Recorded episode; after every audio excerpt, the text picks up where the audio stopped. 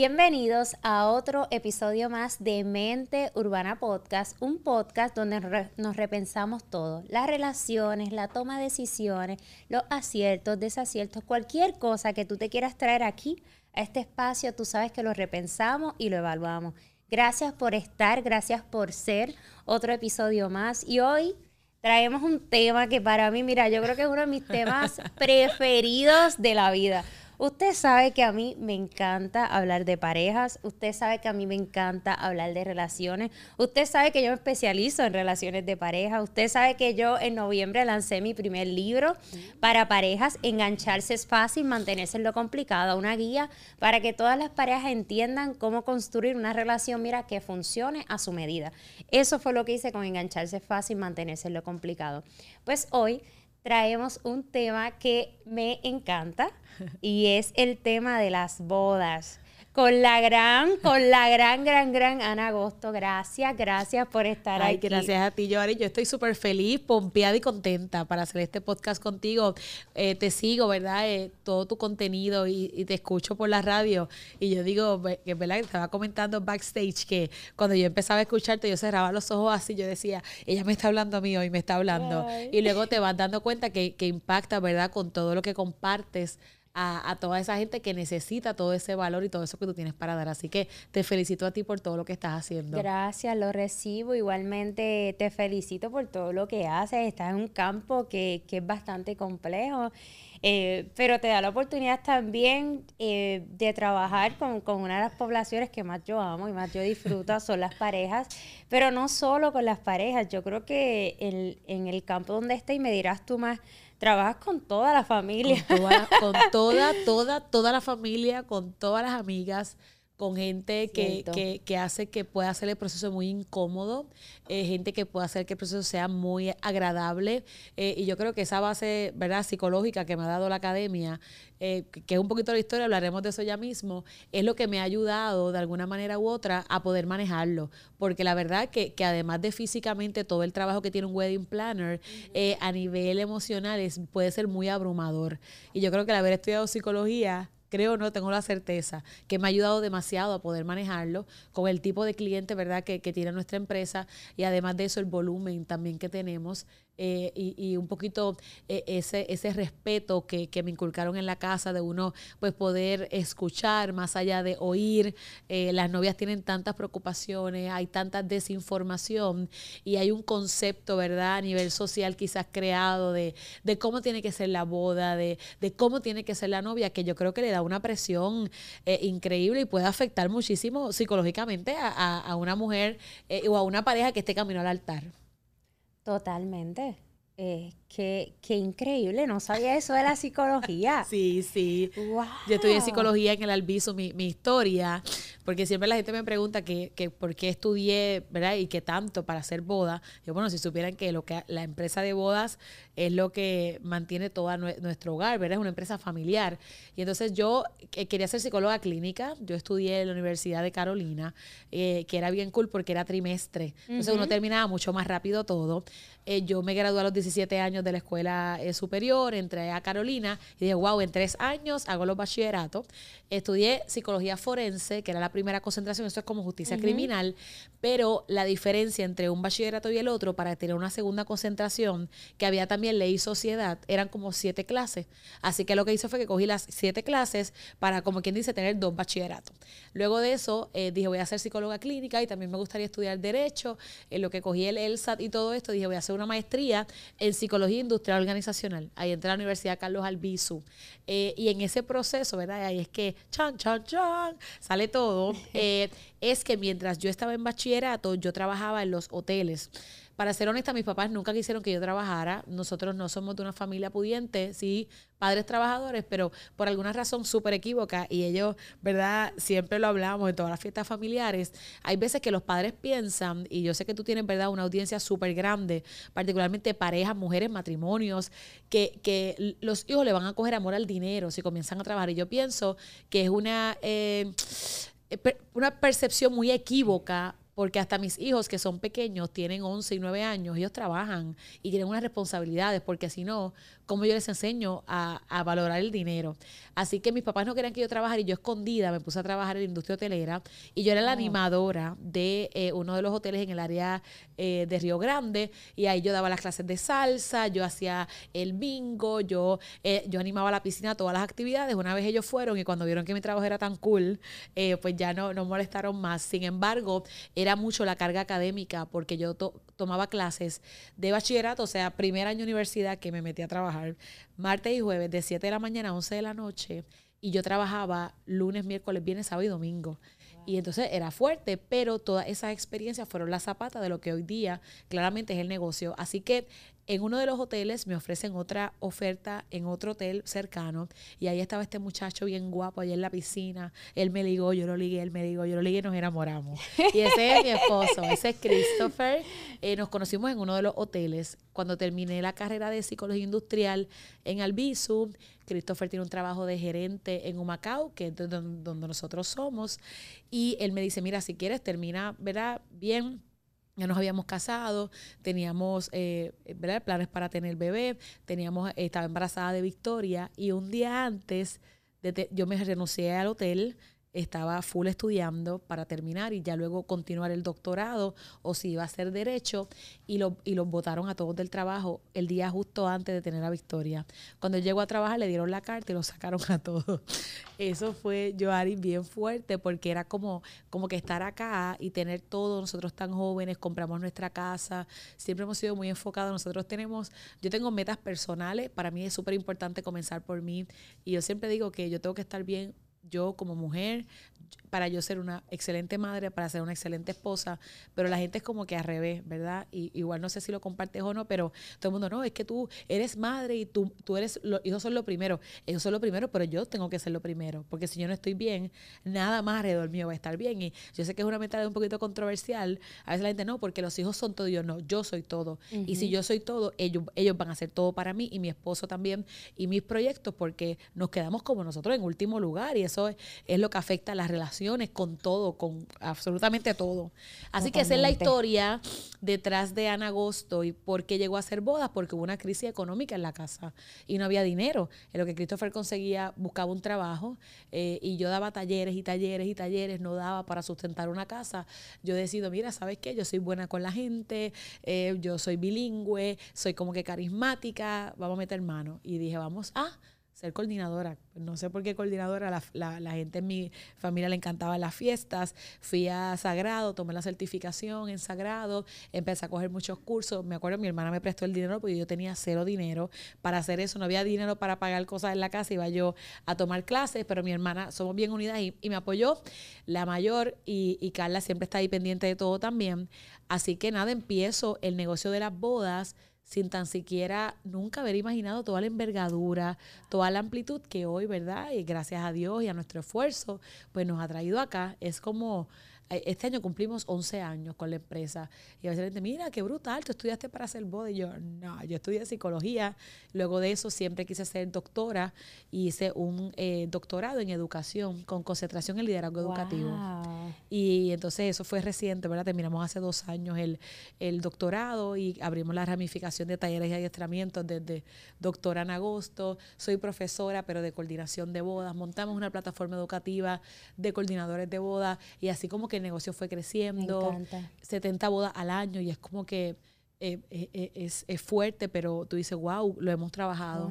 Y, y, obviamente el equipo, porque siempre les decía en agosto, no es en agosto, es el equipo, porque si tú no te rodeas, mira, este set maravilloso, con todo este equipo que desde que llegaron acá me han hecho reír muchísimo con las ocurrencias, es que si no está el equipo, no, no todo, ¿verdad? Tiene que estar todo el mundo en la misma página para que los objetivos se puedan lograr. Y yo creo que toda esa base que intenté explicar en dos minutos es lo que me ha dado quizás el pie, eh, el éxito, eh, ¿verdad? Hay gente que habla de éxito, hay gente que habla de niveles. A mí siempre me gusta hablar de metas y proyectos. Yo creo que el éxito es tan diferente para todo el mundo. O sea, hay una mamá que quiere estar en la casa con los niños 24/7 y si ella se siente feliz, ella es exitosa.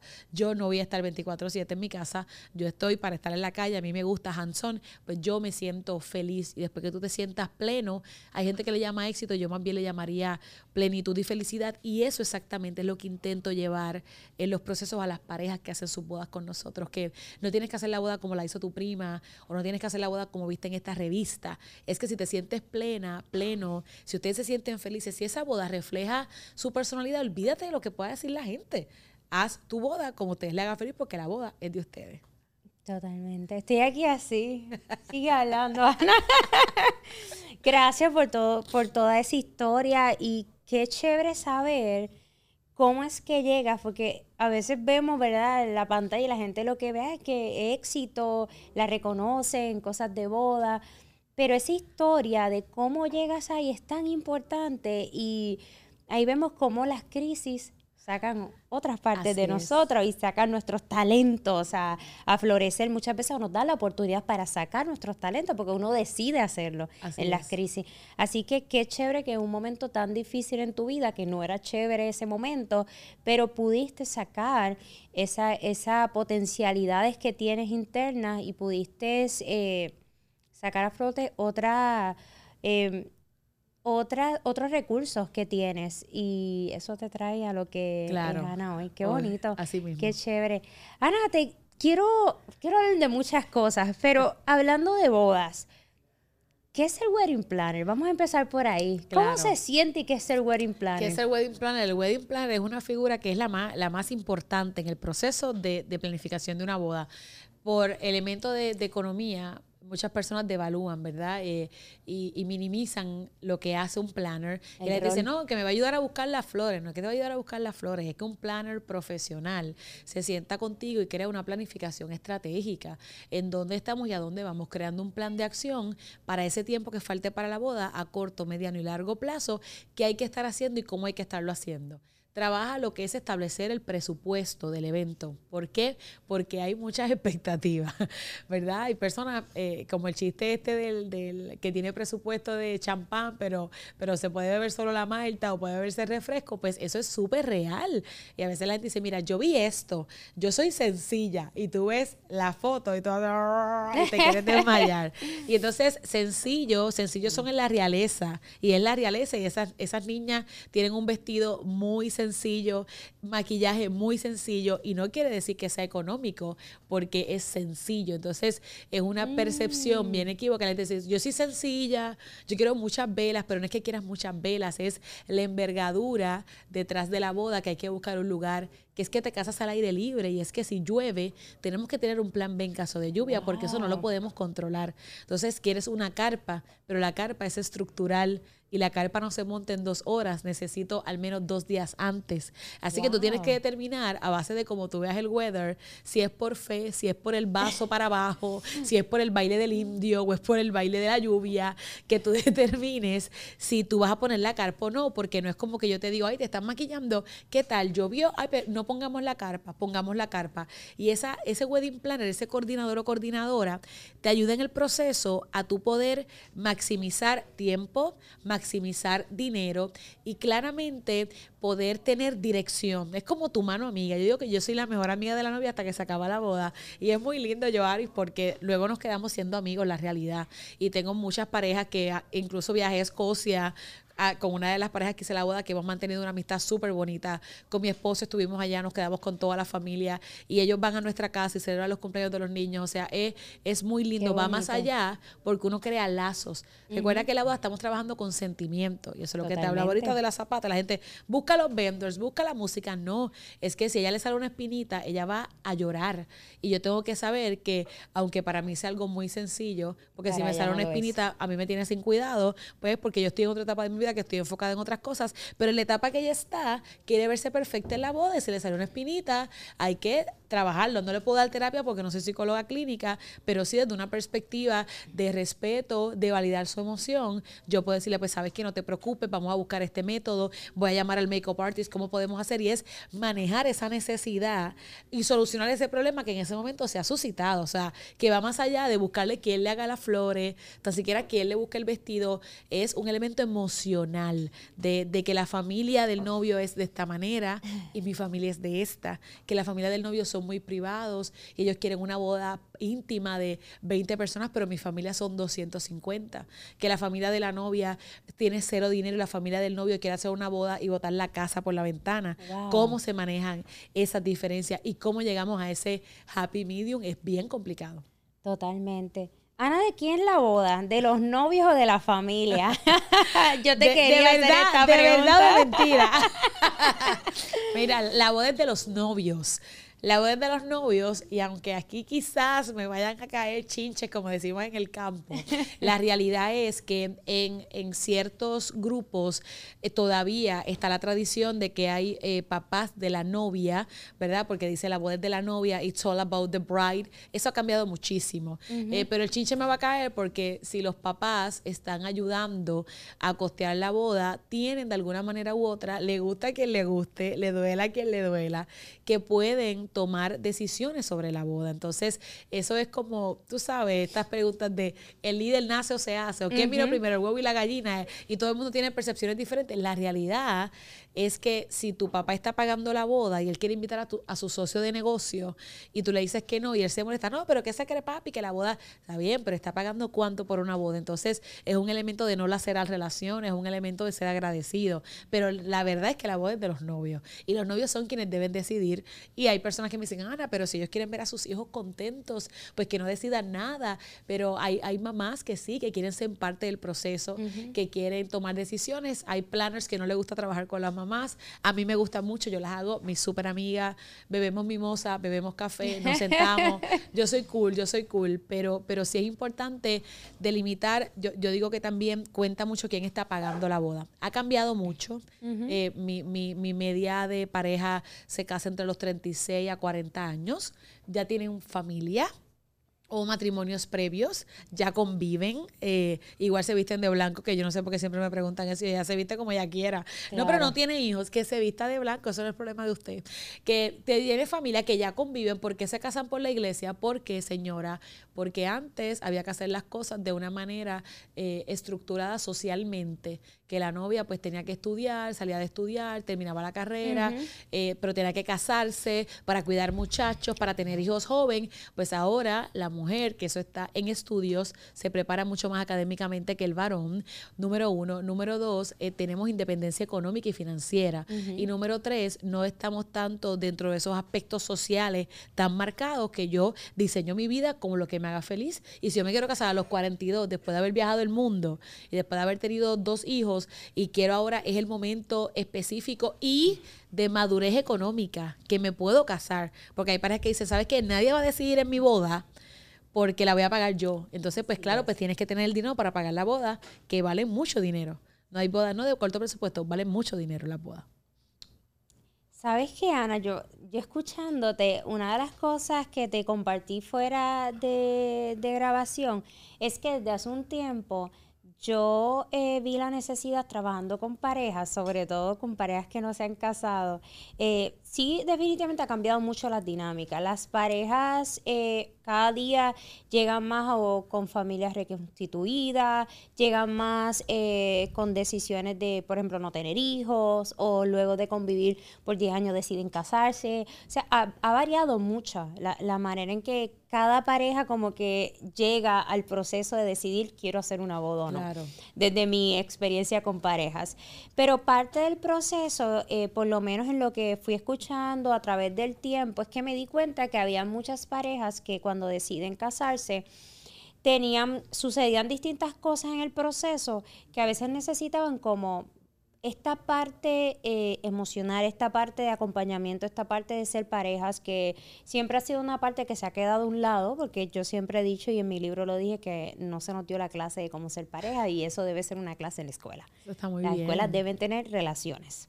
Una clase de relaciones. Yo Eso siempre está lo he excelente. dicho. Tienes toda la razón. Todo. Porque es que en la vida, y no es que la relación, la única relación que nosotros vamos a tener no es de pareja. Todo en la vida es una relación con un otro. Todo en la vida es una relación con un otro y se saltaron esa clase.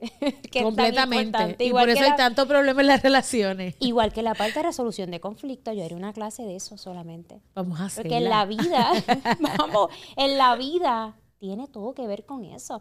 Y yo siempre he dicho, parte de lo que compartí en mi libro era esto, y es una crítica positiva para movernos a hacer algo, pero sí decía, oye, es que necesitamos a veces una base para algo. A veces yo veo a las personas, las parejas sobre todo, discutiendo con conflictos, que me llegan a veces cuando de repente quieren hacer su boda, empiezan las negociaciones, la idealización, me pasan por lo menos lo que yo, te voy a contar lo que yo he visto, la idealización de, de la parte económica, o sea, quiero esta boda versus esto, eso es lo que tengo para hacer la boda a nivel económico, que aquí hablabas que el wedding planner no simplemente es decir, coge esto, el otro, sino es una planificación Totalmente. completa, estructural de todo. Y yo creo que la parte de idealización a veces la será mucho, incluso las relaciones. La gente idealiza mucho y, y poder ser realistas es bien importante. Poder decir con qué yo cuento y qué podemos, más allá de lo que queremos, porque es bonito querer soñar, pero siempre hay que llegar a un punto donde idealizamos Claro. cuál es la realidad y con esta realidad qué podemos hacer. De acuerdo. Y entiendo que ya y eso es camino de ustedes, de los wedding planners, de, de poder dirigirlo en todo. Pero sí me di cuenta nueva- nuevamente donde que la parte emocional hacia la pareja, que incluso a veces las parejas me llegan después de casarse y yo digo, "Ay, necesitamos que lleguen antes. Exacto. Necesitamos que lleguen antes y entiendan. Y de ahí creé estos talleres individuales para personas que se van a casar y poder navegar todo el proceso este de conocerse, de trabajar las etapas del enamoramiento, entender la transformación, cómo, la, cómo es la convivencia, establecer, trabajar mucho la comunicación asertiva, los acuerdos. Ahora mismo que yo tengo, yo trabajo mucho con el fenómeno de redes sociales porque es una realidad y es un tema que yo abordo porque es el tema que más sale o es el tema o es uno de los te- uno de los tres temas que más salen en las relaciones de pareja. Entonces abordo mucho los límites, las redes sociales, los acuerdos y las negociaciones. Y sobre todo, como bien decías, el cambio. Ya las mujeres no están en la misma posición que antes y entonces hay un cambio de dinámica en todos los sentidos Abrupto. en todos los sentidos, que hay que tomarlo en consideración en todos los sentidos. Entonces, como yo le digo a estas personas, eh, cómo llevar, si como yo digo, no es una guerra con los hombres, todo lo contrario, al menos yo no lo veo así, no lo abordo así, todo lo contrario, es como darle a ambas personas, de acuerdo cuál es la pareja, ¿verdad? Si la pareja es un hombre o una mujer. Pero le doy herramienta a las personas de cómo ambos sentirse bien en una relación y cómo llevarse bien. Claro, ese, ese claro. es el punto. Eh, y, y qué maravilloso, ¿verdad? Que lo traes. Yo creo que, que es totalmente necesario ese, esa revisión del currículo y, y trabajar eso porque hay, hay veces que las situaciones para tú manejar un conflicto pu- pudiera ser la solución tan simple en ocasiones y es quizá un elemento de apertura, un elemento de flexibilidad, eh, un elemento de verdaderamente entender, pero si las personas no saben que existe esta maravilla que tú me acabas de comentar, que quiero que todo el mundo, mira, que todas las parejas que se vayan a casar tienen que tomar el curso con Joaris, yo creo que tuviéramos un mejor mundo y, y, y la percepción fuera diferente. Esa parte que ahorita decías de idealizar, comparado con la realidad, pasa, pero pasa con todo. Pasa desde la perspectiva de que lo que yo quiero que vi en Pinterest o en cualquier plataforma y el dinero que tengo, pero pasa como me voy a ver. O sea, es como, la, la- ella me enseña una foto de una novia que, que, que, que pesa cuántas, que sé yo, cuántas libras, y yo me quiero ver así, pero mi boda es en tres meses. Entonces, ¿pero por qué te quieres ver así si tú eres linda como tú eres? Entonces, todo ese impacto que también tiene el, social media, ese bombardeo constante, impacta psicológicamente a las parejas. Como que yo quiero que la boda quede así, pero entonces no es, no es la boda, no es la flor, es que ella vio al novio y la novia, ella vio como el novio se vistió, ella quiere que el novio tenga así de cuadritos, pero es que nunca tuvo cuadritos cuando tú lo conociste, ¿por qué lo quieres con cuadritos ahora? Entonces, es un poquito esa parte de uno estar en la realidad y, y- y no tanto preocuparse por el que dirán. Al, al principio, cuando yo comencé, nada, esto le puede sonar gracioso, hay gente que igual se puede identificar, como yo soy de la isla, que no sé de qué isla, porque de la isla somos todos, eh, yo soy de Humacao, ¿verdad? Yo siempre lo digo con mucho orgullo, y cuando yo llegaba, cuando yo llegaba a las reuniones, eh, decía, no, y, la, y, la- y las mamás, mira Ana, vas para Humacao, bendito, ay, bendito Ana, ¿y cómo tú haces? Y yo... ¿cómo yo hago de qué? En mi mente, porque a mi papá era como que vamos a ir a San Juan un momento, vamos a ir a Guada, vamos a ir a, a, Camuy. Pues en mi casa era muy normativo, pues tú salir y, guiar una hora, pero si yo a un Macao de San Juan, o sea, yo, yo llegué aquí hoy en 34 minutos y la gente, wow, Macao, Ana. Y yo, ¿qué pasó? Bendito. Bendito. Y lo mismo pasa con, los niños, es como que, ay, ese trabajo tuyo y los niños. Entonces, esa parte de idealización que tú dices tiene que ver mucho el nivel social, a nivel social, todas las presiones que nos pueden. Y yo decía, pero qué bendito con mis hijos. Como que, o sea, ellos están muy felices porque ellos cada weekend están en un hotel diferente.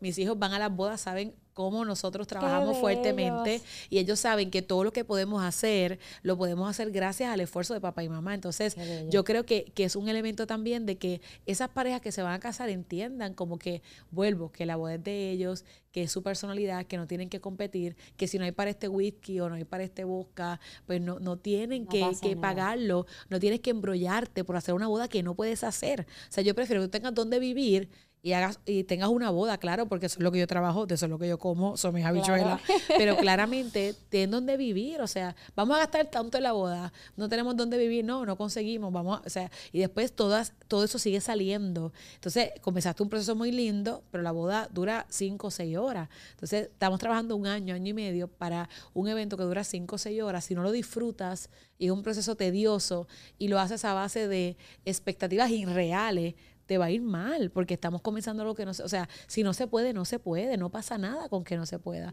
Luego entonces renuevas a los cinco años los votos, a los diez años renuevas los votos. Hay alternativas. hay muchas alternativas. te haces un retiro con Joaris un weekend y te vas a un hotel bien bello, invitas a todas las parejas de tu familia. Hay tantas formas que podemos impactar, pero no está bien embrollarse, no está bien. Siempre me preguntan, Ana, ¿cuánto vale una boda?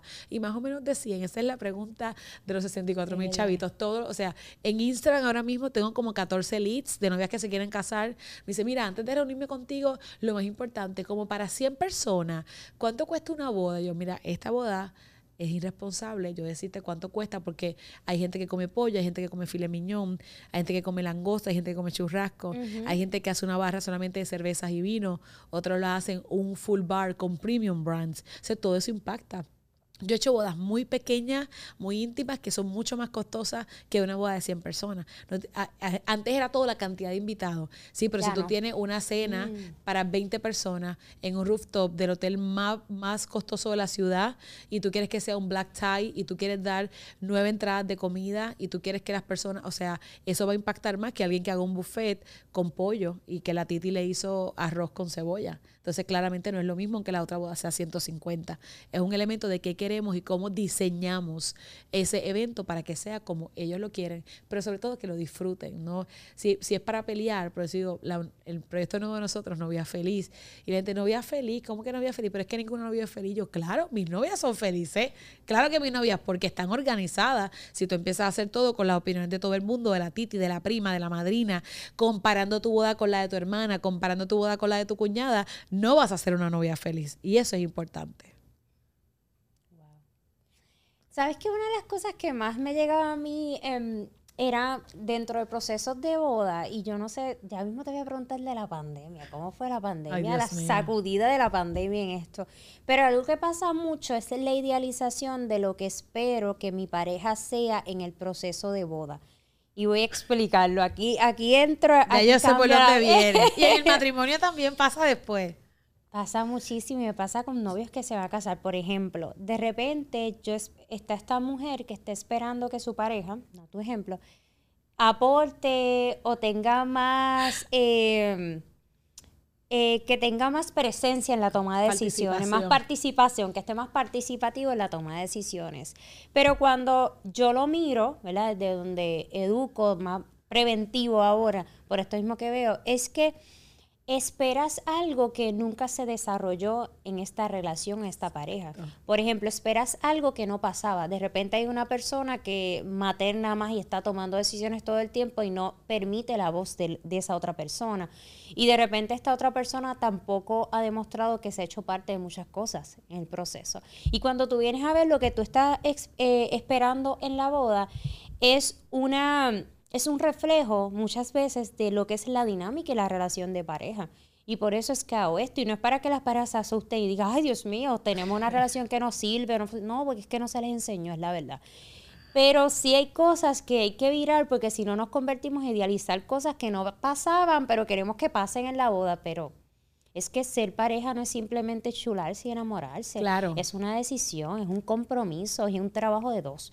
Es un, un equipo son dos personas en una relación un equipo, ¿verdad? Si la relación es una relación eh, normativa, son dos personas que se escogen y van de la mano y trabajan continuamente para mantener el equipo. Claro. Entonces, no una persona, pero muchas veces hay personas en relaciones, pero hay una persona trabajando y la otra persona no está trabajando, desligada o desligado totalmente. No se puede. Y hay que ver también la personalidad. Lo que acabas de decir es bien cierto es como la ahorita de los cuadritos o de yo verme así, o sea, si, si él, hay, hay, veces que la novia me voy a cambiar el look y digo, no hagas eso, se no van es que me voy a cambiar el look, me voy a pintar el pelo de rojo. yo, pero es que no te conoció con el pelo rojo, entonces tú caminas el día de la boda y él va a decir, ¿con quién me estoy casando? Que no la reconozco. Esa persona y él dice, yo no había pensado en eso, yo cambiate el look en el año de aniversario como para refrescar, pero él se quiere casar contigo y tú te quieres casar con él. Y obviamente, ¿verdad? Como sea la pareja, si son dos chicas o dos chicos, pero entonces es como que él siempre ha sido bien tímido. Y esto va para usted que está viendo este podcast en video.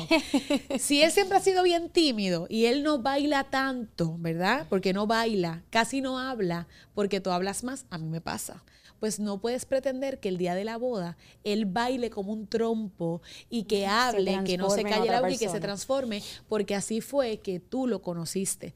Es más bien buscar qué aspectos a él le hacen sentir cómodo dentro de la boda y asignarle unas tareas específicas. ¿Quieres escoger las marcas que se van a dar con la bebida?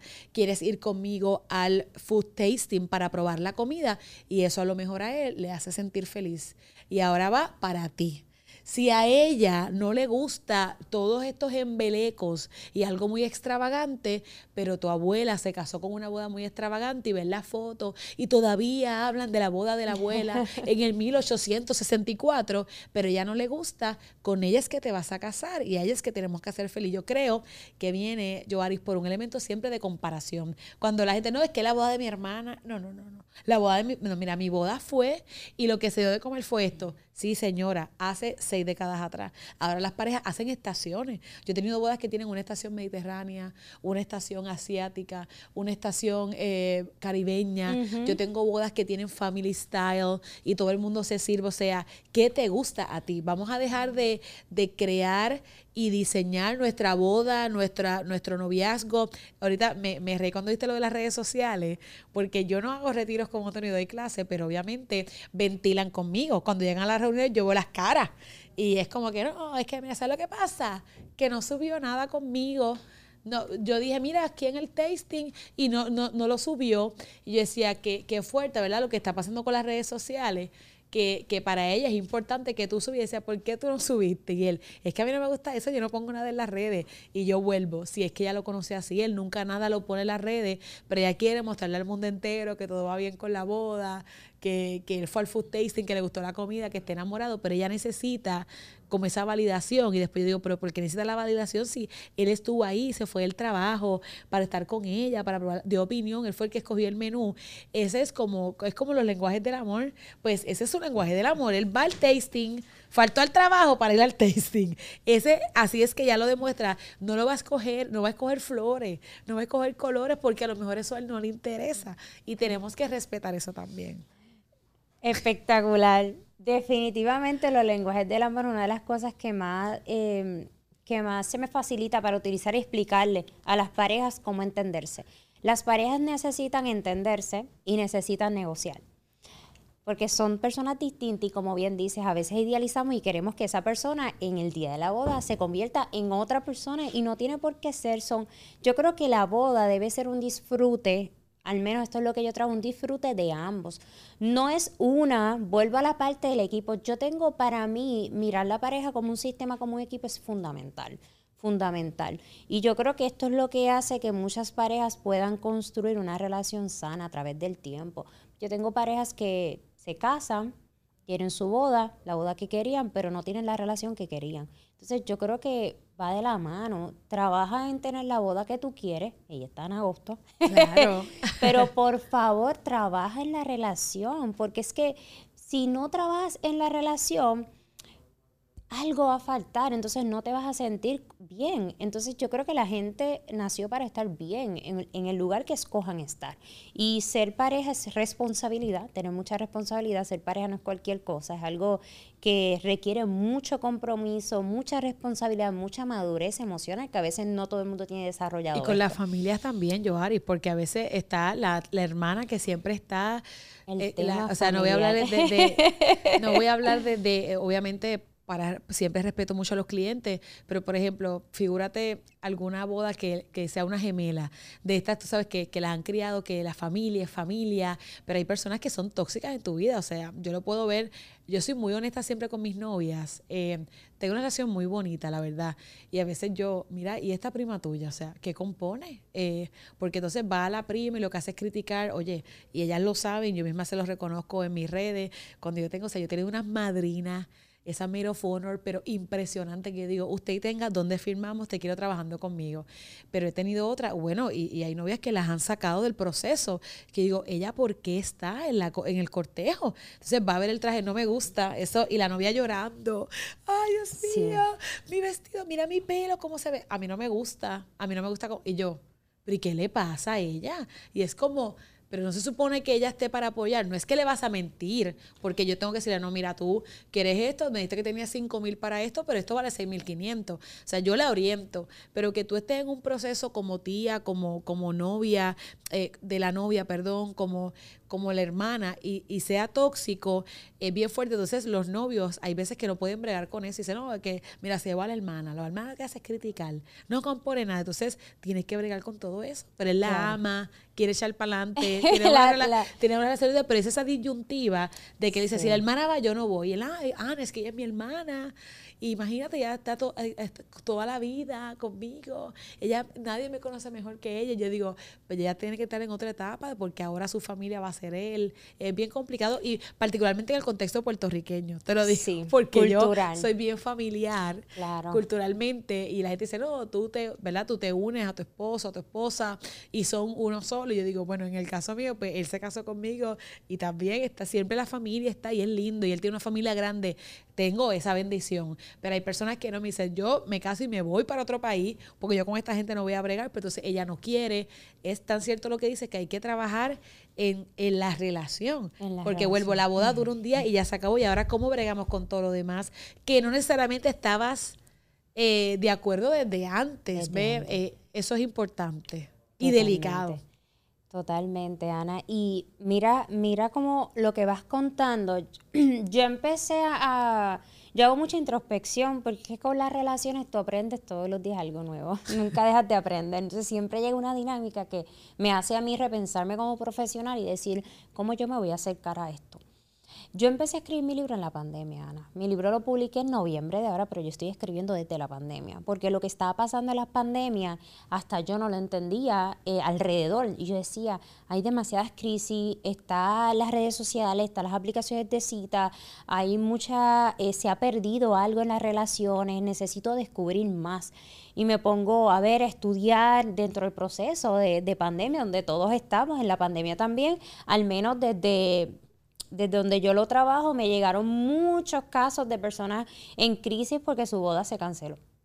Porque tenían que cancelar la boda. Y, o con otras crisis naciendo, emergiendo dentro del núcleo porque estaban encerrados en casa. Así que la pandemia eh, arrojó, por lo menos a mí, me ayudó demasiado en mi crecimiento profesional con las parejas. Me ayudó muchísimo a sentarme, a poder eh, empezar a escribir mi libro, a sanar dentro del mismo proceso, porque yo también, yo, a mí no me gusta el encierro, yo siempre estoy trabajando, me pasa como, tía, ay, las nenas, yo, las nenas están bien, mi mamá está trabajando y sin bajarle, no pasa nada. Exactamente.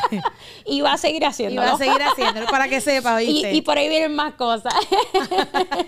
Así que sigue siendo cultural, y tenemos que, yo creo que parte de poder cambiar eso es entendernos desde la cultura y entendernos y seguir como que llevando, yo creo que el mensaje, yo creo que hacemos la diferencia haciendo lo que amamos y decir, ¿sabes qué? Yo no tengo por qué cambiar e y dejar de hacer. A veces dices, Ana, como tú haces todo lo que haces, pero tú no vives en un Macao, pero tú no tienes, tú no tienes un esposo, pues no tengo todo, pero yo me, yo me comprometo y yo lo hago porque yo quiero cumplir unas metas y cuando uno se pone como prioridad, aunque vuelvo, puede sonar un poco controversial porque culturalmente no está templado de esa manera, es todo, todo antes que tú. Pues, claro, y sobre todo a las mujeres, a las mujeres se les enseñó a ceder, a maternar, a aguantar, eh, a sacrificar por encima. Por encima de todo.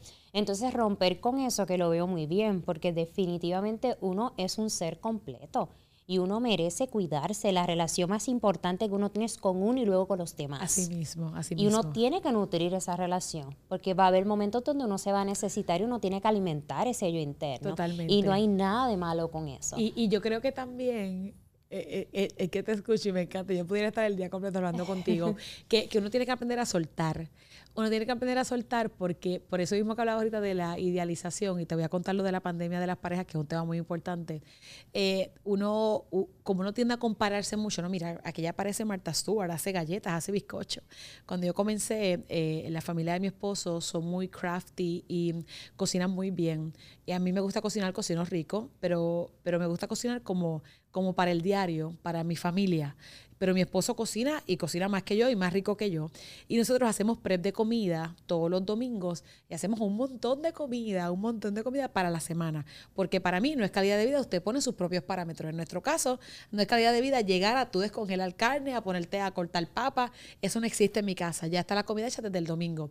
Y hay veces que me, la gente dice, ay, no, pero yo no como comida recalentada. Yo, bueno, yo le bajo el estándar de los recalentados, yo me la puedo comer recalentada, pero podemos llegar y bailar salsa. Nosotros comemos clases de salsa la semana con los nenes. Y los martes, hay, hoy hay clase de salsa, by the way. Tenemos clase de salsa y bailamos salsa porque ya la comida está en la nevera. Entonces hay como un majado de malanga, papa salteada, arroz blanco, una pasta, pollo, brócoli, setas, y cada cual dice, bueno, yo quiero pollo con pasta y setas, y el otro dice, yo quiero majado de malanga con brócoli y carne. Así que tiene hasta menú para escoger. Y la familia de mi esposo, que hacen unos postres exquisitos, así como de la nada, vamos a hacer un bizcocho de pistacho. Pues yo al principio decía, Dios mío, pues ¿qué hago? Y yo decía, bueno, voy a hacer el postre eh, no, no puedo hacer el postre, que no tengo tiempo para hacer el postre. ¿Qué tan siquiera me gusta hacer postre? Pues yo compraba los postres y los ponía a llevar en un plato bien bonito, como si lo hubiera hecho yo, y cortaba almendra y fresa y lo ponía así por encima. Y mi esposo me dijo, ¿por qué hace eso? Y yo, bueno, porque todas hacen postres brutales. Entonces, tu esposa es la única que me dijo, es que a mí no me importa que tú hagas postres. Me dijo, tú cumples todas tus metas, tú eres un mujerón, cumples con todos tus proyectos. Y es verdad, ¿qué me estoy enfocando yo? Que yo no hago postres, pero yo hago 1500 cosas que un montón de gente no hace. Entonces, es el elemento de idealizar y de tú ponerte esa presión. Y en la pandemia, como ya estaba la presión de que mi boda es 100 personas o la idealización de que la boda son 90 perfecta en este salón con este chandelier y empiezan a minimizar los aforos de que puedes hacer, primero estábamos encerrados, hubo que posponer muchas bodas, en el caso mío todas se dieron, pero se pospusieron, pero muchas parejas se casaron de manera em, íntima, ¿verdad? Que es lo que le llaman un elopement, cuando se casan ellos dos solitos o por Zoom con el mundo entero y luego luego no, la bodera de 100, pero ahora este momento la dispensa permite que sea de 25 personas. Entonces, ¿a quién tú sacas de la lista? Y era como que papá, mamá, padrinos, pero esa amiga que estuvo conmigo, que fue la que me lo presentó, y ese impacto psicológico fue muy fuerte. yo tengo parejas que se casaron dos y tres veces, porque entonces firmaron, luego dijeron, mira, ya se puede hacer algo de 25 personas, vamos a almorzar con 25 personas, y ya dos años después ya tienen hasta el bebé. Hicieron la fiesta, porque ellos en su mente querían la fiesta. Porque era importante tener al tío con la titi bailando el merengue, a los papás bailando salsa, sin mascarilla. Había novias que decían, hasta que nos quiten esto de las mascarillas, yo no voy a hacer la boda. Entonces son cosas que hay una incertidumbre tan grande que yo no te puedo garantizar cuando van a quitar. Todavía hay gente que usa mascarilla y con tantas cosas, ¿verdad?, que, que pasan a nivel respiratorio. Entonces es una carga emocional que en ese momento la novia o tenía que ser flexible o aprender a ser flexible y determinar cuál era su prioridad para poder llevar a cabo el evento o no y hasta dónde llegaba tu flexibilidad de decir, yo me amo porque como pensábamos que se acababa antes, decía, no, esto ya para verano, no, esto ya para diciembre, eh, no, esto no está funcionando. Y era mover la boda para dos años. Yo la boda de, de nosotros hicimos las bodas de pandemia, el año pasado hice la última. O sea, era una boda del 2020, 2021 y estamos en 2023, dos años más tarde, la novia, hasta que esto no se controla, hasta que todo el mundo abra, que yo esté for sure, y a veces empezaban a salir casos de micoplasma y de mí, la novia mala, y yo, cálmate, todo va a estar bien, y uno pues buscaba el, el método adecuado, hacerle pruebas a todo el mundo para la boda, yo tuve tres bodas que las mamás llevaron laboratorios, laboratorios a la boda, y le hacían la prueba a la gente antes de entrar a la boda. Y era como que la gente decía, pero ¿qué es así? Y era como que no, no te bajas del carro, pasas el vicario, te van a hacer la prueba, te quedas, cuando salga tu resultado te vas a bajar. Y yo decía, es bien fuerte, pero es real y es nuestra nueva realidad. Y yo tengo muy buen muy buena destreza de aceptar para adaptarme y moverme adelante a veces yo digo que soy muy intensa, quizás eso le cae fuerte a algunas personas, pero quizás eso es lo que me ha ayudado también a lograr todo, como que esto no puede ser así. Bueno, para nosotras grabar es como que, mira, este día puede, no puedo, ok, pero este día tú me escribes. Entonces esa proactividad te hace eficiente, te, te hace mantenerte. Yo creo que con las novias, pues yo las llevo también, ay, no, no puedo este decorador, pero mira, puedes ese no, pero es que yo quería este, pero es que ese no lo puedes pagar. Entonces vamos a buscar cómo este puede llegar a hacer algo muy hermoso como lo quieres hacer. Tienes la apertura para eso, no, Ana, que yo había soñado, ok, tenemos dos opciones, o ahorras más dinero, o haces un part-time, o vendes bizcocho, vendes camisas, haces vasos, para que llegues a la cantidad de dinero para pagar este decorador, o bajas el estándar, olvídate del nombre, olvídate de la marca y enfócate en la calidad del trabajo. Ah, ok, porque a veces tenemos también muchos prejuicios, es como las marcas. Si yo me puedo poner una ropa súper costosa, pero si no tengo personalidad y soy una ácida, no importa que la ropa sea costosa. Y puedo irme a una tienda de estas de departamento, que no vamos a decir los nombres, pero ustedes saben de cuál yo estoy hablando. y me puedo poner un, un, cardigan de 12 dólares y una camisa de 5. Y si, y si tengo el carisma, lo tengo. O sea, claro, ustedes es su gusto, pero tenemos que también trabajar a base de una realidad y no querer aparentar algo que no podemos hacer ni no podemos ser. Totalmente, yo creo que soltar es un ejercicio difícil pero necesario para la vida. Hay un ejercicio que yo, que yo trabajo, que practico con las parejas que están a punto de casarse y yo le digo, ¿verdad? El poder soltar el, el ruido exterior.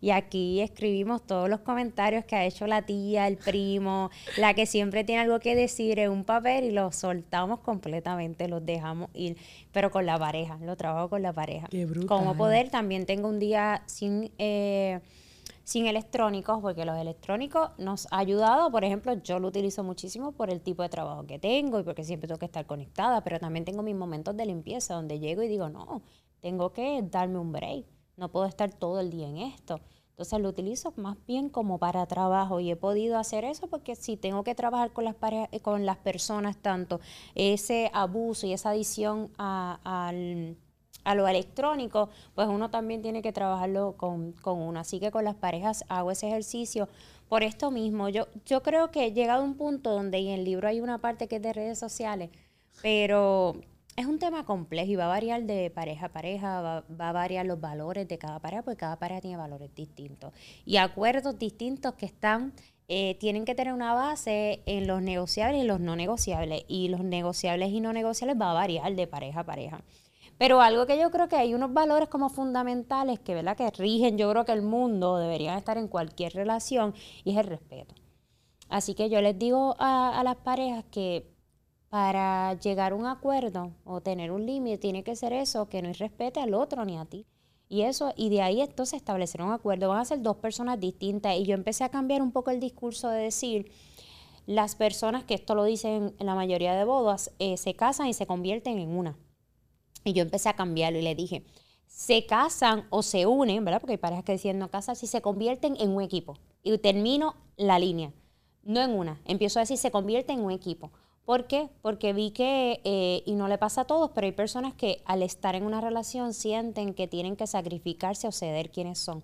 Y algo que yo invito mucho a las personas es que nunca pierdan su esencia estando en un lugar. Nunca Nadie vino a este mundo a perder su esencia por otro, porque eso no es amor, eso es entrega y sacrificio, pero desde el dolor, desde el sufrimiento.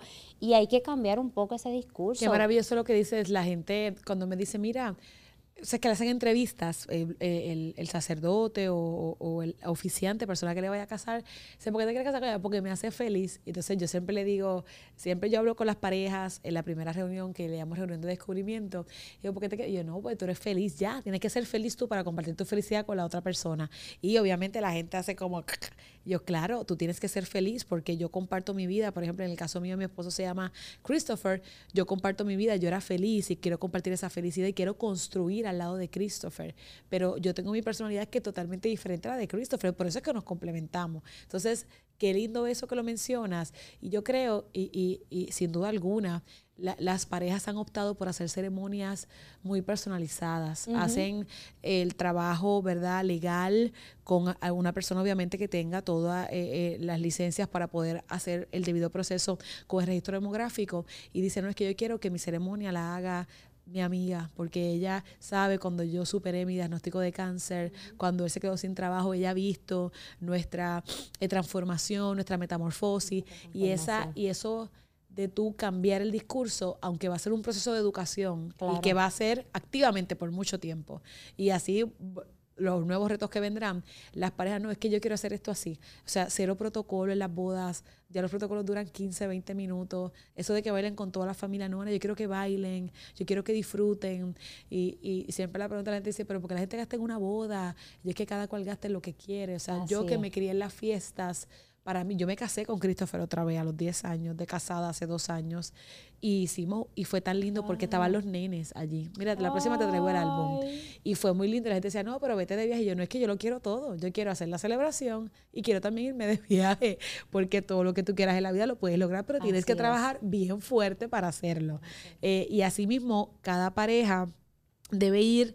Eh, sentando esos parámetros e ir también descubriendo y entendiendo que las parejas cambian en los procesos, ¿verdad? Eh, y, y, así mismo en la boda, no se pudo esto, nos movemos a lo otro, y vino la pandemia, pero antes de eso estuvieron los, eh, ¿verdad? Ahora, luego de eso estuvieron los terremotos, antes de eso estuvo el huracán María, que era lo que estaba mm. diciendo, que no había luz, no había eh, sistema, las plantas estaban escasas, no había diésel, también fue otra crisis y así vendrán otras crisis, aunque la gente no, declarado, sí, van a haber otras crisis, pero eso es lo que nos hace, igual que mi crisis, salir adelante, moverte, innovar y buscar esa eh, plenitud dentro de las adversidades, ¿verdad? Y, ser resiliente y transformarlo. Y definitivamente yo le digo a las parejas, si tú a nivel individual estás creciendo y te estás transformando, lo menos que tú puedes esperar en tu relación que el otro también lo esté haciendo. Entonces el otro también debería querer crecer y evolucionar, porque es que las relaciones tienen que trascender. Y si las dos personas no están creciendo, evolucionando, y no solamente crecer y evolucionar, o sea, aceptarlo y quererlo para el equipo, porque la relación es un equipo. Hay gente que le gusta crecer y está creciendo, pero mira, creciendo para otra dirección. No, la relación es un equipo donde se crece, pero también se crece. Así mismo. Y eso es súper importante y esencial entenderlo. Y hoy día, las relaciones de hoy, que yo creo que es bien importante, como bien has dicho, es que hagan la boda que quieran hacer y si la quieren hacer, que la hagan. Porque no es porque estamos en estos tiempos que no tienen que hacer boda. Yo creo que la gente tiene que hacer lo que quiera hacer. Claro. Y que la pareja sea honesta está consigo, o sea, con el sistema, con la pareja y hagan lo que quieran hacer, pero no porque vieron a alguien subiéndolo a las redes sociales, no porque el vecino lo hizo, no porque el influencer lo hizo, porque usted lo quiere hacer y prepárese, edúquese, busque qué, qué, qué equipo necesita, wedding planner y todas las cosas, ¿verdad?, que internas que se necesitan en una boda. Yo en esa área no es lo que sé.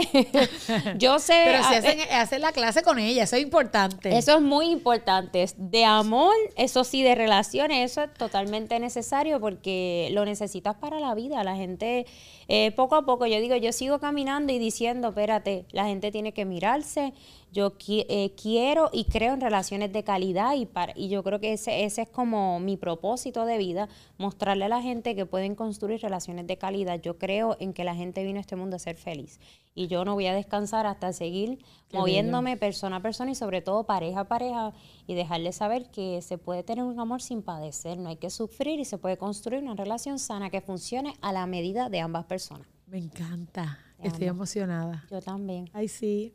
Gracias de verdad. Gracias a Ha sido bien chévere escucharte. Ha sido hermoso en vivo y, todo yo, color. yo no puedo creer que se fue una hora y yo sentí que se fueron minutos y que tengo 100 conversaciones más, pero nada, para eso tenemos más podcasts, más episodios. Lo completamos con otros podcasts, con Coffee Break, con almuerzo y sobre todo eh, agradecerte, ¿verdad? Pero felicitarte en realidad, felicitarte porque estás haciendo una labor extraordinaria, eh, invaluable y, y, esos videitos de un minuto, 30 segundos eh, y esas cápsulas en, en, radio, como te dije, que así fue que te conocí en la radio porque te escuché hablando con la psicóloga y yo voy a cerrar los ojos, me va a hablar a mí hoy. Yo no, hoy no era para mí, a lo mejor la semana que viene. Eh, realmente crea un impacto y hace que las personas puedan reflexionar analizar y, adentrarse, ¿verdad?, en cuestionamientos que nunca antes se han hecho. Eh, y eso ayuda a que tengamos mejor calidad de vida. Muchísimas gracias. A ti, Ana, me encantó este episodio. Gracias por estar aquí en Mente Urbana y espero poder coincidir contigo en muchas cosas. ya vimos que tenemos muchas cosas que nos conectan, pero qué lindo, me encanta encontrar gente así que está haciendo las cosas increíbles y está cambiando el discurso. Así que muchas bendiciones, éxito y que siga estando ahí presente en todas esas bodas maravillosas y, dejándole también saber a la gente que es importante que sean felices. Claro que sí, seguimos. Así que gracias a ustedes por ser y estar en este podcast. Espero que les haya encantado como a mí me encantó y me lo disfruté. Eh, pueden seguir a Ana, ¿dónde te pueden seguir? Eh, Ana.agosto en Instagram, Ana Agosto en Facebook y nuestro nuevo proyecto Novia Feliz con soynoviafeliz.com. Ay, sí, eh, y ahí mismo ven la imagen. Ahí mismo ven la imagen, está la carpeta. Yo la vi, es una carpeta bien linda, pues tú la tenías en algo. Tienen 265 páginas, de la A a la Z, como es nuestra marca, de todo lo que la novia y la pareja necesita para tener una boda. Pero todo, todo. O sea, lo que te pueda. Cuando los padres tuyos están divorciados, ¿cómo hago para decirle lo de las fotos? Todo lo que me ha pasado desde una perspectiva psicológica, de presupuesto, de realidad, identificar estilo de boda, paleta de colores, cuáles son esos primeros tres pasos. Está increíble, de verdad. Me tardé cuatro años en hacerla.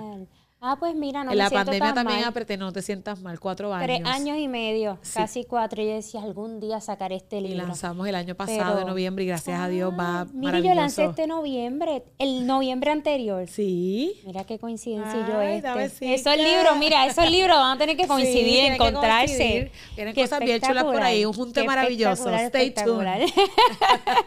qué lindo, Ana, gracias. Ya saben, pueden conseguir a Ana Agosto sus redes sociales, igual las vamos a poner aquí. Y también también vamos a poner donde pueden conseguir Novia Feliz. Novia Feliz. Novia Feliz y en todas las cosas que hace Ana. Así que gracias a ustedes por ser estar, a la MECA por este espacio maravilloso, a OCR Medical Wellness y a Holística, nuestra clínica de terapia de pareja, familiar, de terapia individual para adultos, adolescentes y niños. Gracias, será hasta el próximo episodio.